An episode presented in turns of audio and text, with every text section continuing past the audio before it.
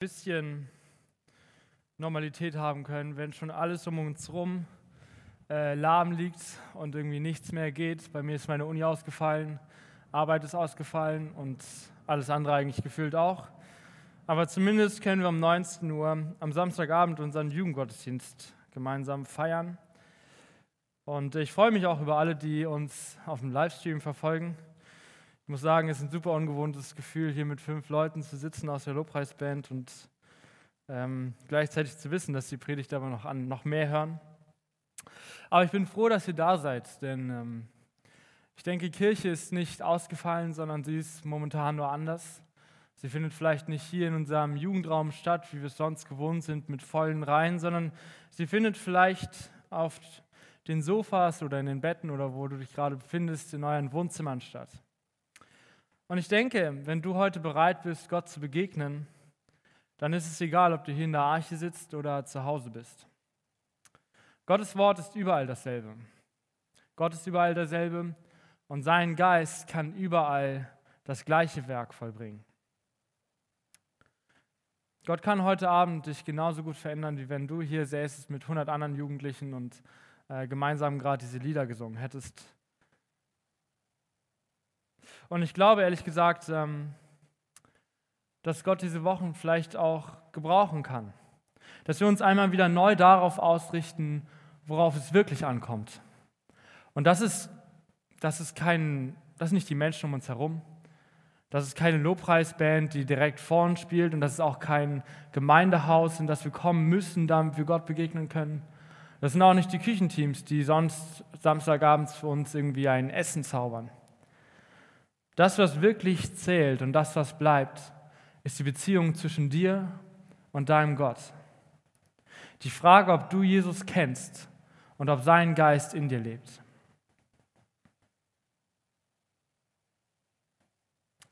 Und das ist entscheidend, das ist alles entscheidend. Und den meisten Menschen ziemlich egal. Wenn sie ehrlich sind, dann beschäftigen sich die meisten Menschen ziemlich wenig mit der wichtigsten Frage in ihrem Leben. Sie sind wie Passagiere, die sich auf ihren Flug vorbereiten. Sie kümmern sich darum, dass sie eine bequeme Jogginghose anhaben und dass sie so dieses, ich weiß nicht, ob ihr das kennt, dieses ultra gemütliche Nackenkissen mitnehmen. Und sie kümmern sich darum, dass sie auf Netflix schon mal provisorisch 100 Filme runtergeladen haben und den Koffer, in ihren kleinen Koffer alles reinstopfen, was sie irgendwann irgendwie gebrauchen könnten. Aber sie fragen sich zu keinem Zeitpunkt, wo ihr Flug überhaupt hingeht. Und genauso geht es auch vielen Jugendlichen. Sie fragen sich, was sie einmal werden sollen, wo sie einmal wohnen werden und äh, wen sie einmal heiraten. Aber sie fragen sich nicht die Frage, wo sie ihre Ewigkeit verbringen werden. Viele leugnen sogar, dass, es, dass dieser Flug überhaupt irgendwo hingeht und dass das Flugzeug und äh, glauben, dass wenn das Flugzeug ankommt, dass dann einfach alles vorbei ist. Also in unserem übertragenen Beispiel, dass nach dem Tod alles vorbei ist. Christ zu sein bedeutet nicht nur, sich mit der Frage auseinanderzusetzen, was unser Ziel ist, sondern es bedeutet auch, dass wir ein neues Ticket bekommen. Nicht mehr getrennt von Gott zu sein, sondern in Ewigkeit bei ihm sein zu dürfen.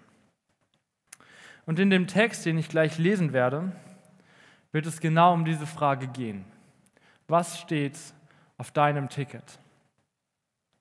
Und falls ihr zu Hause sitzt und mitschreibt, dann ähm, habe ich meine Predigt überschrieben mit dem Titel Leben durch Gottes Geist. Also lasst uns Römer 8 aufschlagen, und zwar die Verse 1 bis 17.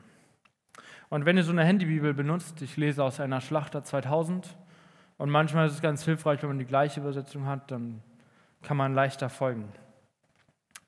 Übrigens hat John Piper das Kapitel ähm, 8 aus dem Römerbrief als das großartigste Kapitel der Bibel bezeichnet. Also ich denke, wir können gespannt sein, was uns heute Abend erwartet. Wenn ihr es gefunden habt, dann kommentiert unter den Livestream, hab's gefunden. Ach nee, man kann es gar nicht kommentieren, ne? Nein, lasst einen Daumen hoch da. Ist irgendwie dumm, wenn man Jokes macht und hier alleine steht und nur alleine lacht. Naja, jede Woche. Ähm, also Römer 8, Vers 1 bis 17. Ich gehe jetzt einfach mal davon aus, dass ihr es habt. So gibt es jetzt keine Verdammnis mehr für die, welche in Christus Jesus sind, die nicht gemäß dem Fleisch wandeln, sondern gemäß dem Geist. Denn das Gesetz des Geistes des Lebens in Christus Jesus hat mich frei gemacht von dem Gesetz der Sünde und des Todes. Denn was dem Gesetz unmöglich war, weil es durch das Fleisch kraftlos war, das tat Gott, indem er seinen Sohn sandte in der gleichen Gestalt wie das Fleisch der Sünde und um der Sünde willen und die Sünde im Fleisch verurteilte, damit die vom Gesetz geforderte Gerechtigkeit in uns erfüllt würde, die wir nicht gemäß dem Fleisch wandeln, sondern gemäß dem Geist. Denn diejenigen, die gemäß der Wesensart des Fleisches sind, trachten nach dem, was dem Fleisch entspricht. Diejenigen aber, die gemäß der Wesensart des Geistes sind, trachten nach dem, was dem Geist entspricht. Denn das Trachten des Fleisches ist Tod, das Trachten des Geistes aber Leben und Frieden. Weil nämlich das Trachten des Fleisches Feindschaft gegen Gott ist, denn es unterwirft sich dem Gesetz Gottes nicht und kann es auch nicht. Und die im Fleisch sind, können Gott nicht gefallen. Ihr aber seid nicht im Fleisch, sondern im Geist, wenn wirklich Gottes Geist in euch wohnt, in euch wohnt. Wer aber den Geist des Christus nicht hat, der ist nicht sein. Wenn aber Christus in euch ist, so ist der Leib zwar tot um der Sünde willen, der Geist aber ist Leben um der Gerechtigkeit willen. Wenn aber der Geist dessen, der Jesus aus den Toten auferweckt hat, in euch wohnt, so wird derselbe, der Christus aus den Toten auferweckt hat, auch eure sterblichen Leiber lebendig machen, durch seinen Geist, der in euch wohnt.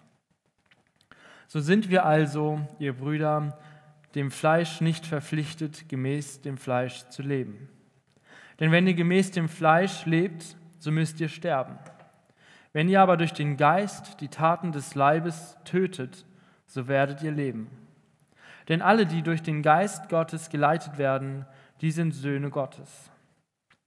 Denn ihr habt nicht einen Geist der Knechtschaft empfangen, dass ihr euch wiederum fürchten müsstet sondern ihr habt den Geist der Sohnschaft empfangen, indem wir rufen, aber Vater. Der Geist selbst gibt Zeugnis zusammen mit unserem Geist, dass wir Gottes Kinder sind. Wenn wir aber Kinder sind, so sind wir auch Erben, nämlich Erben Gottes und Miterben des Christus. Wenn wir wirklich mit ihm leiden, damit wir auch mit ihm verherrlicht werden. Lass mich beten. Jesus Herr, ich danke dir, dass wir trotz all dieser komischen und ungewohnten Umstände heute Gottesdienst feiern dürfen. Und ich danke dir für diesen Text. Und ähm, ja, ich möchte dich einfach bitten, dass du, äh, so wie wir gerade gehört haben, einfach deinen Geist sendest und ähm, unsere Herzen veränderst, Herr. Ich möchte dich bitten, dass das, was ähm, ich gerade gelesen habe, nicht nur leere Worte sind für uns, irgendwie leerer Text oder leere Theologie, sondern dass es wirklich unsere Herzen verändert und unser Leben verändert. Herr, ich möchte dich bitten, dass du uns ausrüstest für diese Zeit, wo Anfechtungen und Herausforderungen und Versuchungen besonders stark sein können. Und möchte ich bitten, dass jeder, egal wo er gerade ist, in seinen vier Wänden ermutigt wird, an dir festzuhalten und weiter dich zu suchen im Gebet und in seinem Bibellesen, Herr. Ich möchte dich einfach bitten, dass du diese Predigt gebrauchst, dass du den Jugendgottesdienst gebrauchst, um ähm, deine Gemeinde, wo immer sie sich gerade auffällt, zu erbauen und ähm, sie in ihrem Glauben wachsen zu lassen und in ihrer Beziehung zu dir. Und dass, wenn es heute Menschen gibt, die diesen Livestream irgendwie eingeschaltet haben, obwohl sie dich gar nicht kennen oder keine Ahnung haben, worum es hier überhaupt geht und ähm, was wir hier machen, dann möchte ich dich bitten, dass du durch ähm, diese Predigt zu ihnen sprichst und ihnen zeigst, dass du real bist und dass du eine Beziehung zu ihm möchtest. Amen. Ihr habt vielleicht gemerkt gerade, dass dieser Text, den ich gelesen habe, relativ lange Sätze beinhaltet und das macht Paulus manchmal und relativ theologisch ist. Und ähm, damit ihr der Predigt gut, trotzdem gut folgen könnt, habe ich, hab ich sie in drei Punkte äh, unterteilt. Der erste Punkt ist geboren im Geist und ich habe die drei Punkte angepasst an den Text. Also im ersten Punkt, geboren im Geist, geht es um die Verse 1 bis 4. Im zweiten Punkt, gewandelt im Geist, geht es um die Verse 5 bis 14. Und im dritten Punkt, geerbt, also von Erben, ne? geerbt im Geist, geht es um die Verse 15 bis 17. Also lasst uns starten mit Punkt 1, geboren im Geist. Vielleicht kommt, kommt, euch diese Situation auch vor, besonders jetzt, wo man viel Zeit zu Hause hat, die man ja auch irgendwie nutzen möchte und vielleicht was Neues ausprobiert oder ein neues Hobby ausprobieren möchte. Und ihr euch überlegt, ihr möchtet einen Kuchen backen. Und ihr ladet euch dann so ein Rezept runter ne, von chefkoch.de und seht dann da oben in der Ecke so ein kleines Bild und denkt, ja, das sieht doch ganz lecker aus und ähm, das kann doch nicht so schwer sein, wir versuchen es einfach mal. Und automatisch nehmen wir es als eine Art Garantie hin, dass wenn wir dieses Rezept runtergeladen haben oder dieses kleine Foto gesehen haben, dass wenn wir alle kleinen, alle Zutaten ganz genau so in unseren Kuchen packen, wie sie da drin stehen und jeden Schritt ganz penibel und detailliert ähm, tun, wie, wie es im Rezept steht, dass dann unser Kuchen am Ende genauso aussehen wird wie auf dem Foto. Und ich muss euch sagen, meine Erfahrung nach geht ähm, meistens irgendwas schief oder irgendwas funktioniert nicht so oder klappt nicht so, wie man sich das gedacht hat oder irgendeine Zutat steht da in diesem Rezept, die kein Mensch kennt und am Ende backt man den Kuchen und er sieht dann aber doch ein bisschen anders aus als auf diesem Foto. Und so ähnlich wie ich versuche, einen Kuchen zu backen, also ein Rezept mir auszudrucken und dann alles genauso zu machen wie auf diesem Rezept, genauso haben die Juden damals versucht, ihr Leben zu leben. Sie dachten, dass wenn sie sich in jedem kleinen Detail ganz genau an Gottes Gesetz halten, Gott sie doch wohl annehmen müsste. Und so versuchten sie ihr Leben auch zu leben. Sie versuchten alles genauso zu machen, alles genauso zu halten, wie Gott es ihnen in seinen Geboten gesagt hatte. Und Paulus schreibt ihnen nun in unserem Text in Vers 3, dass sie eine grundlegende Sache vergessen hatten. Und dort steht, denn was dem Gesetz unmöglich war, weil es durch das Fleisch kraftlos war. Bevor wir uns mit dem Rest des Textes beschäftigen können, mit den anderen äh, 17 Versen oder 16 Versen, stellt Paulus eine grundlegende Sache dar. Und wir müssen diese grundlegende, Sache auch verstehen, wenn wir die gute Nachricht von Jesus verstehen wollen. Wir können nicht durch das Halten des Gesetzes gerecht werden. Wir können nicht unsere Hoffnung darauf setzen, dass wir ganz gute Menschen sind. Wir können nicht glauben, dass wir gut genug sind und dass die Hölle nur für die Schlimmsten der Schlimmsten ist. Paulus hat sieben Kapitel damit zugebracht, in aller Deutlichkeit zu erklären, dass Gott ein gerechter Gott ist, in vollkommener Gerechtigkeit und dass wir genauso gerecht werden müssten, damit wir eines Tages bei ihm sein können. Und jetzt kommt die Hiobsbotschaft. Egal wie sehr wir uns anstrengen, alle Gebote zu halten und gute Menschen zu sein, es wird niemals ausreichen. Denn der Maßstab für gut sind nicht die Terroristen und die Kinderschänder, sondern der Maßstab für gut ist es, so gerecht zu sein wie Gott selbst. Und es ist klar, dass keiner von uns das erreichen kann. Das Gesetz forderte, aber es konnte nicht erretten. Es ist kraftlos und diese Kraftlosigkeit kam nicht durch einen Fehler des Gesetzes. Das Gesetz an sich ist gut, denn es kommt ja von Gott. Die Kraftlosigkeit kommt dadurch, dass wir fehlerhafte Menschen sind, die eine fleischerne Natur haben. Und deshalb kann das Gesetz nicht erretten. Weil du und ich es nicht schaffen, Gottes Gesetz zu halten, das er im Alten Testament gegeben hat kann das Gesetz keine Erlösung bringen. Und Paulus hat schon in Kapitel 3, Vers 10 ausdrücklich gesagt, es ist keiner, der gerecht ist, auch nicht einer. Und ehrlich gesagt, das ist nicht unbedingt die schönste Art und Weise, wie man den ersten Punkt in einer Predigt beginnen kann. Denn ich glaube, von Natur aus hört keiner, kein Mensch gerne, dass er schlecht ist und unvollkommen. Und keiner mag es, wenn sich hier vorne jemand hinstellt und ihm das auch noch sagt. Und vor allen Dingen mag es keiner, wenn einem dann auch noch jemand sagt, dass egal wie sehr man sich anstrengen kann, es niemals ausreichen wird. Aber wenn wir diesen Punkt, den Paulus hier macht, nicht verstehen, dann können wir auch nicht die gute Nachricht von Jesus verstehen. Im Endeffekt ist die, ist die gute Nachricht dann gar keine gute Nachricht mehr, sondern nur noch eine Nachricht. Wer versucht, aus sich selbst gerecht zu sein, braucht Jesus nicht und erklärt das Kreuz für unnötig. Wenn wir nicht verstehen, dass wir Sünder sind und Erlösung brauchen, dann sind wir wie Flugpassagiere, die nicht wissen, dass ihr Flug in die Verdammnis geht. Und wenn wir das dann verstanden haben, aber nicht umkehren und bei Gott Vergebung suchen, dann sind wir wie Flugpassagiere, die das neue Ticket zu ewigem Leben nicht in Anspruch nehmen. Und ich glaube, es gibt einige Menschen, die diese Predigt gerade hören und für die das ein ziemlich unbehagliches Thema ist.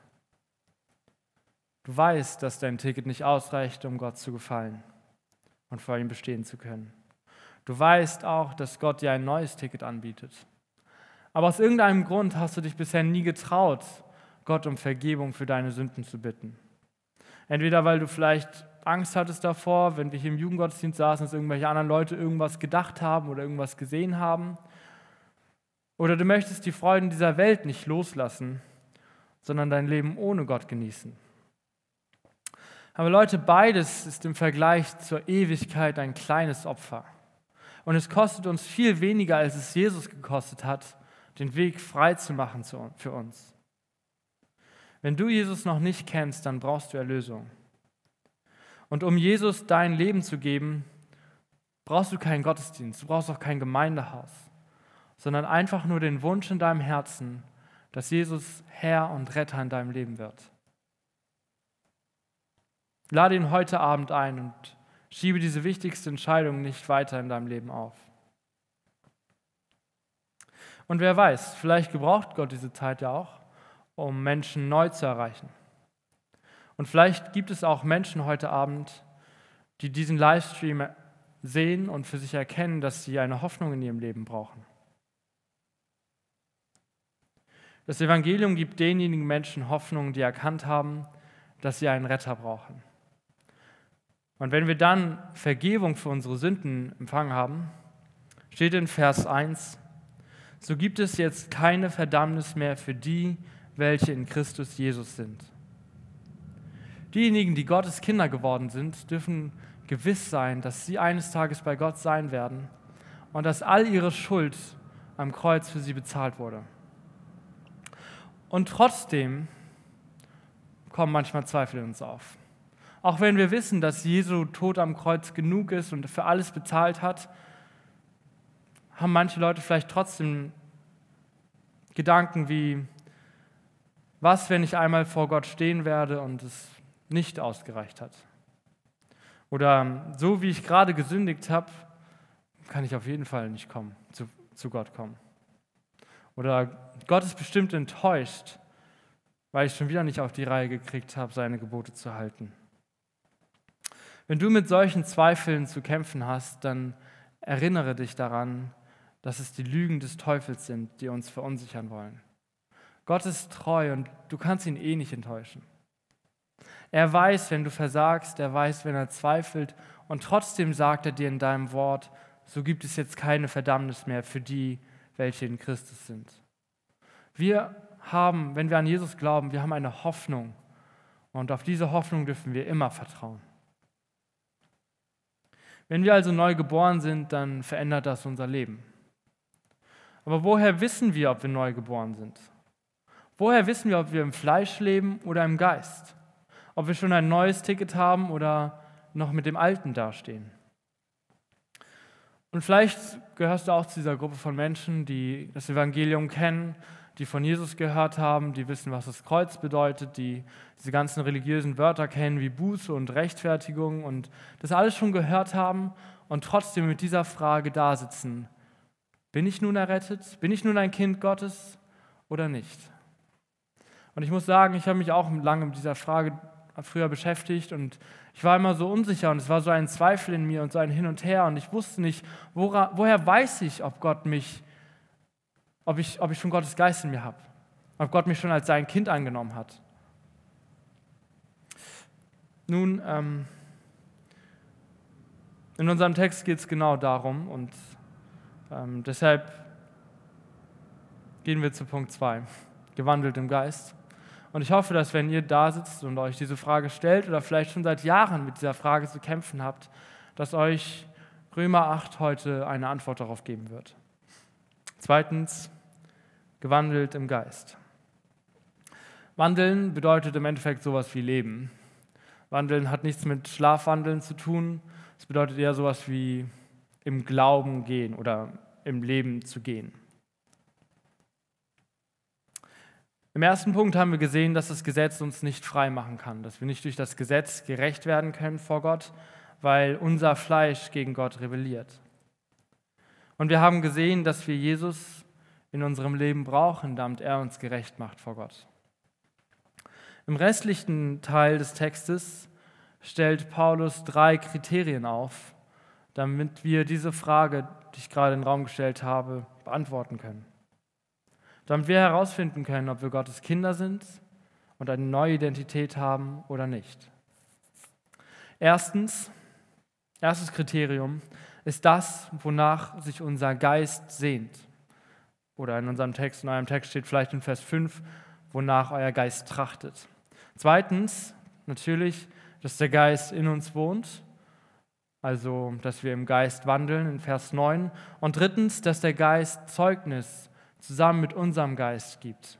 Vers 16. Wenn wir wissen wollen, ob wir wirklich wiedergeboren sind, müssen wir einfach nur herausfinden, ob der Heilige Geist in uns wohnt. Und Jesus hat über den Heiligen Geist in Johannes 16, Vers 7 gesagt, aber ich sage euch die Wahrheit. Es ist gut für euch, dass ich hingehe. Denn wenn ich nicht hingehe, so kommt der Beistand nicht zu euch. Wenn ich aber hingegangen bin, will ich ihn zu euch senden. Wir erkennen, da, wir, wir erkennen, ob der Heilige Geist in uns wohnt, daran, wonach unser Herz trachtet. Nun ist Trachten ja irgendwie ein ziemlich altes Wort. Und man könnte auch einfach sagen, will dein Herz geistliches oder irdisches? Lieben wir die Sünde oder hassen wir sie? Genießen wir es, gegen Gott zu sündigen oder genießen wir es, in Gottes Gegenwart zu sein? Tust du das, was du willst, wenn du sündigst, oder kannst du wie Paulus sagen, dass du das tust, was du nicht willst? Das sind ziemlich einfache Fragen, die sich alle von uns, glaube ich, stellen können und prüfen, ob wir gemäß der Wesensart des Fleisches, wie Paulus es sagt, oder gemäß der Wesensart des Geistes leben. Also ob der Heilige Geist in uns lebt oder nicht. Und damit prüfen wir auch, ob wir Gottes Kinder sind. Fische können nicht fliegen. Für die meisten von euch vermutlich keine neue Erkenntnis, aber Fische können nicht fliegen. Jetzt gibt es vielleicht ein paar Schlaumeier, die zu Hause sitzen und sagen, ja doch, es gibt nämlich so fliegende Fische, die haben nämlich so kleine Flossen, die sind wie Flügel und mit denen können sie eben doch ein bisschen übers Wasser fliegen. Dann äh, ja, das stimmt. Ich habe auch mal solche Fische beobachten können von einer Fähre. Aber diese Fische können vielleicht so ein paar Meter über die Wellen gleiten und sind dann direkt wieder im Wasser. Und ich glaube, als allgemeine Hypothese kann man schon sagen, Fische können nicht fliegen.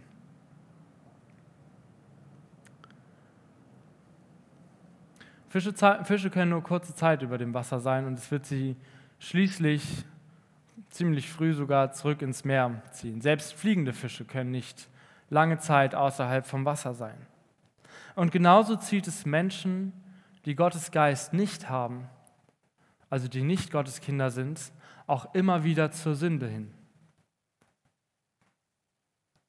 Und auf der anderen Seite gibt es manche Vögel, die tauchen können, so wie zum Beispiel Möwen. Aber sie brauchen früher oder später Luft.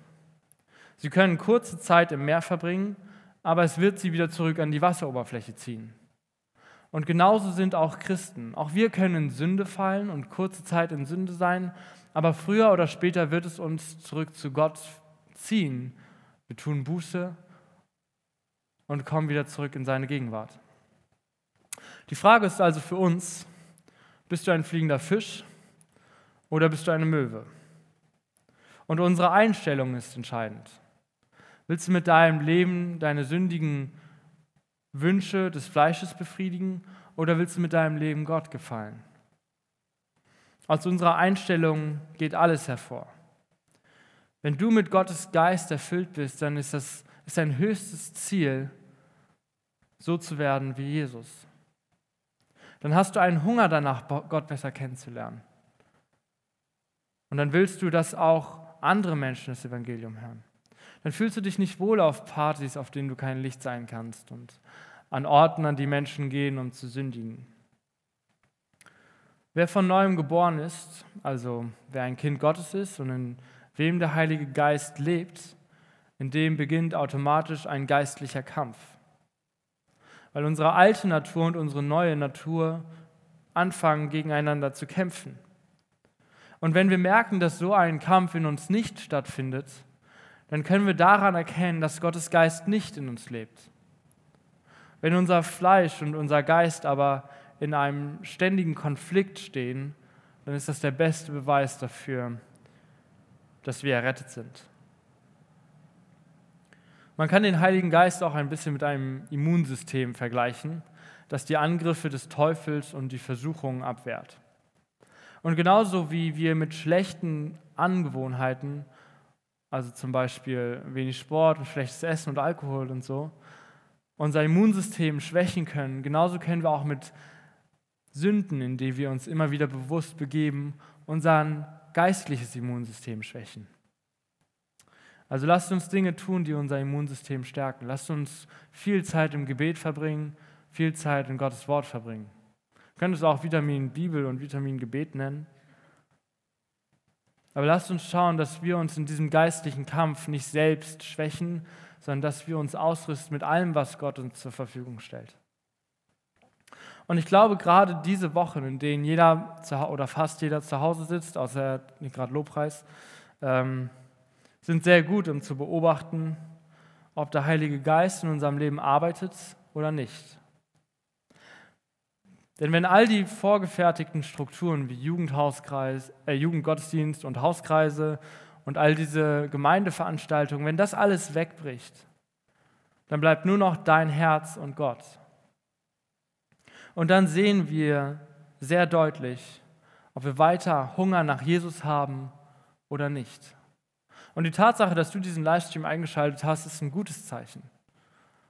Aber fordere dich heraus. Wie viel Zeit verbringst du jetzt, wo du alle Zeit hast mit Gottes Wort und im Gebet? Wie, wie sehr suchst du Gott? Wie sehr hast du Hunger nach Gott und willst in seiner Gegenwart sein? Oder merkst du, dass die letzten Wochen, wo Jugendgottesdienste und alles wegfallen, viel mehr von Sünden geprägt sind als sonst? Ich hoffe, dass wenn diese Zeit einmal vorüber ist, also diese Wochen, wo wir alle zu Hause sein müssen oder sollen, für uns nicht als die nervigste Zeit in unserem Leben in Erinnerung bleibt, sondern als eine Zeit, in der wir Gott ganz neu begegnen konnten. Mein Gebet ist ehrlich gesagt, dass Gott diese, dass Gott diese Zeit gebrauchen wird, um Menschen zu erreichen, die sonst immer abgelenkt waren durch Sport und Schule, durch Freunde und Partys. Und wer weiß, vielleicht ist es auch eine Zeit, in der eine Erweckung in den Wohnzimmern stattfinden wird, weil die Menschen erkennen, dass sie keine Kontrolle haben über irgendwas. Im Geist zu wandeln ist aber nicht nur ein Zeichen dafür, dass Gottes Geist in uns lebt, es ist auch der Auftrag, den Paulus uns gibt, wenn wir schon Christen sind. Und ich glaube, es gibt einige Menschen, die eigentlich Christen sind, aber in deren Leben man das irgendwie noch nicht so richtig sieht. Sie sind wie Vögel, die trotzdem ziemlich viel Zeit unter Wasser verbringen. Und ich möchte uns einladen, dass wir uns da alle prüfen und hinterfragen. Egal, ob wir schon seit 50 Jahren mit Jesus gehen oder ob wir gerade frisch bekehrt sind. Paulus sagt in Vers 13 zu allen, tötet die Taten des Leibes. Und in Galater Kapitel 5 schreibt er sogar noch deutlicher, wie wir im Geist wandeln können. Ich sage aber, wandelt im Geist, so werdet ihr die Lust des Fleisches nicht vollbringen. Denn das Fleisch gelüstet gegen den Geist und der Geist gegen das Fleisch. Das ist dieser geistliche Kampf, von dem ich gerade gesprochen habe. Ne? Wenn wir keinen Geist haben, der gegen das Fleisch arbeiten kann, dann gibt es auch keinen Kampf. Und diese widerstreben einander, sodass ihr nicht das tut, was ihr wollt. Wenn ihr aber vom Geist geleitet werdet, so seid ihr nicht unter dem Gesetz. Offenbar sind aber die Werke des Fleisches, welche sind Ehebruch, Unzucht, Unreinheit, Zügellosigkeit, Götzendienst, Zauberei, Feindschaft, Streit, Eifersucht, Zorn, Neid, Mord und so weiter. Wir brauchen Gottes Kraft, um im Geist wandeln zu können. Und nur durch ihn können wir Gottes Gebot überhaupt halten. Und wir tun das nicht, damit wir dadurch gerechter werden, sondern aus Liebe und Dankbarkeit zu Gott. Bloßes Pflichtbewusstsein ist kein vernünftiger Gottesdienst, sondern Paulus schreibt in Römer 12, Vers 1 bis 2, dass ihr eure Leiber darbringt als ein lebendiges, heiliges, Gott wohlgefälliges Opfer. Das sei euer vernünftiger Gottesdienst.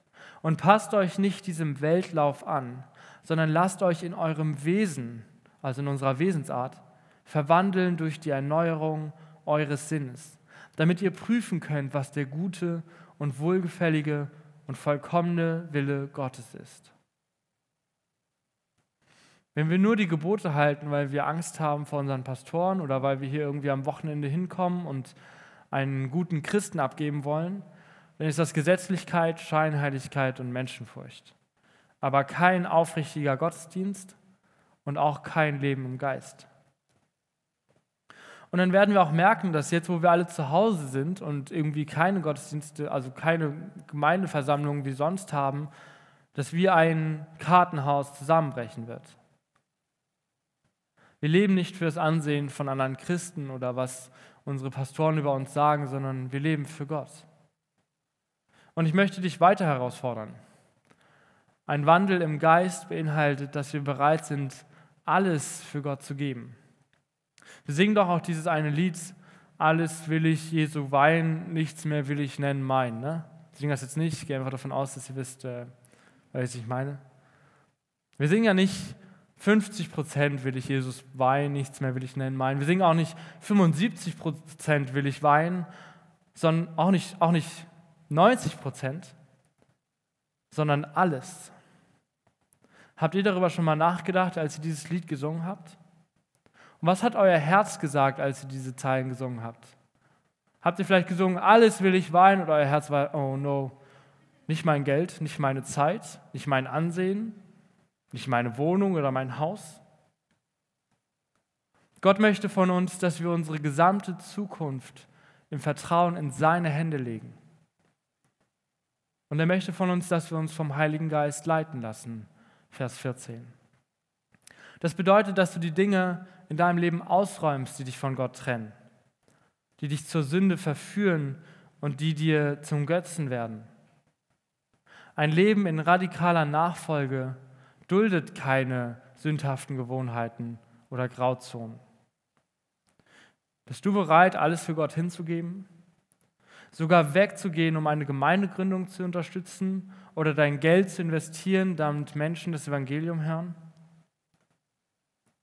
Lass los, was dich von Gott trennt. Und trachtet vielmehr zuerst nach dem Reich Gottes und nach seiner Gerechtigkeit, so wird euch alles andere hinzugefügt werden. Matthäus 6, Vers 33. Also wir haben in Punkt 1 gesehen, dass ein Leben durch Gottes Geist eine, Neu eine Neugeburt erfordert und dass die nicht durch Werke oder durch Halten des Gesetzes in uns kommen kann, sondern dass es das Werk des Evangeliums sein muss. Und in Punkt 2 haben wir gesehen, dass wer durch Gottes Geist lebt, auch in Gottes Geist wandelt und die Taten des Fleisches tötet. Und nun wollen wir uns im letzten Punkt äh, mit den letzten drei Versen, Verse 15 bis 17, befassen und die Frage stellen, weshalb wir überhaupt in Gottes Geist leben sollten. Der letzte Punkt wird auch etwas kürzer als die beiden davor. Und ich lese ab Vers 15.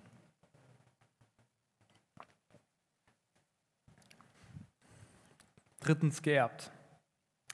Denn ihr habt nicht einen Geist der Knechtschaft empfangen, dass ihr euch wiederum fürchten müsstet, sondern ihr habt den Geist der Sohnschaft empfangen, indem wir rufen, aber Vater.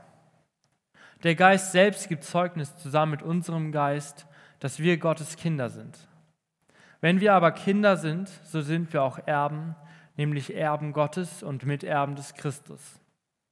Wenn wir wirklich mit ihm leiden, damit wir auch mit ihm verherrlicht werden. Ein Leben als Christ verändert alles. Wenn wir Miterben Christi sind, dann erben wir seine Gerechtigkeit, die er am Kreuz für uns erkauft hat. Oder am Kreuz uns geschenkt hat, nicht erkauft. Paulus sagt, wir haben den Geist der Sohnschaft empfangen. Und deshalb konnten wir vorhin in Vers 1 lesen, deshalb gibt es nun keine Verdammnis mehr für die, welche in Christus sind. Und weil Gott uns als seine Töchter und Söhne angenommen hat, dürfen wir rufen, aber Vater. Aber ist ein aramäisches Wort und bedeutet so viel wie Papa und es symbolisiert so eine Vertrautheit, wie man es nur zu seinem liebenden Vater haben kann. Wenn du ein Kind Gottes bist, dann darfst du auch mit diesem kindlichen Vertrauen zu deinem Papa im Himmel kommen und ihm deine Anliegen bringen. Egal wie groß die Herausforderungen sind oder wie klein deine Sorgen. Gott ist weder zu groß noch zu klein für deine Anliegen, mit denen du zu ihm kommst. Und er ruft uns sogar dazu auf, das zu tun, unsere Sorgen bei ihm abzulegen. Und was irgendwie auch ganz interessant ist, ist, dass dieses Aber Vater, also Papa, Vater, ein aramäisches und ein griechisches Wort beinhaltet. Paulus macht also deutlich, dass Gott sowohl für die Juden als auch für die Griechen ein himmlischer Vater ist. Und das gilt auch für uns heute. Egal, ob du in einem christlichen Elternhaus aufgewachsen bist oder deinen meist den größten Teilen deines Lebens in der Welt gelebt hast. Egal, ob unser Vater uns damals Bibelgeschichten, also unser irdischer Vater uns damals Bibel, Bibelgeschichten vorgelesen hat, oder ob du zu deinem Vater keine gute oder vielleicht sogar gar keine Beziehung hast. Gott ist der Papa, der uns kennt, beschützt, unendlich liebt und dem wir mit allem, was uns beschäftigt, vertrauen dürfen. Und Gott weiß auch, was dich momentan beschäftigt. Ob du dir Sorgen machst, weil du nicht genug Klopapier zu Hause hast, oder ob du dir Sorgen machst, weil du Angst hast, dass deine Eltern oder deine Großeltern sich mit dem Coronavirus infizieren könnten. Vielleicht hast du auch gerade, so wie ich, wegen, dem, wegen Corona deinen Job verloren oder musst nächsten Monat eine Miete bezahlen und weißt nicht, wovon du das tun sollst. Vielleicht hast du gerade Streit in deiner Familie und die Tatsache, dass ihr 24-7 aufeinander hockt, ist nicht gerade hilfreich. Und vielleicht wolltest du auch dein Abitur oder deinen Realschulabschluss dieses Jahr machen und ja, du weißt nicht, wie sich das jetzt alles entwickeln wird. Lege deine Sorgen bei Gott ab und vertraue ihm. Wir können vielleicht nicht nachvollziehen, weshalb Krankheiten uns widerfahren, aber wir können darauf vertrauen, dass uns nichts von der Liebe Gottes trennen wird. Und dass Gott einen perfekten Plan für uns hat. Und im Endeffekt verstärken alle möglichen Herausforderungen, die wir in unserem Leben erleben, auch nur das, was sowieso schon in uns drin ist. Wenn, du, wenn in dir ein gesundes und kindliches Vertrauen herrscht, dann wird es momentan nur noch mehr gestärkt. Wenn du eigentlich Angst hast, dass Gott dich doch nicht in seiner Hand hat, dann werden sich Sorgen in dir ausbreiten und irgendwann dich zur Verzweiflung bringen. Wenn wir Gottes Erben sind, dann könnten wir alles in dieser Welt verlieren und hätten trotzdem alles gewonnen. Und wisst ihr eigentlich, was die Losung für unsere Gemeinde dieses Jahr ist, für 2020? Philippa 1, Vers 21 und dort steht, wenn Christus unser Leben ist, dann ist Sterben ein Gewinn. Das bedeutet jetzt nicht, dass wir alle sterben werden, aber ich dachte trotzdem krass, dass das so die Losung ist, die wir für dieses Jahr haben und dass schon im März wir keine Gottesdienste mehr feiern können. Denn es bedeutet, dass wir alle mit dem Bewusstsein leben sollten, dass der Tod für uns, also das Schlimmste, was passieren kann, keine Niederlage mehr ist, sondern ein Gewinn. Wir sind ein bisschen wie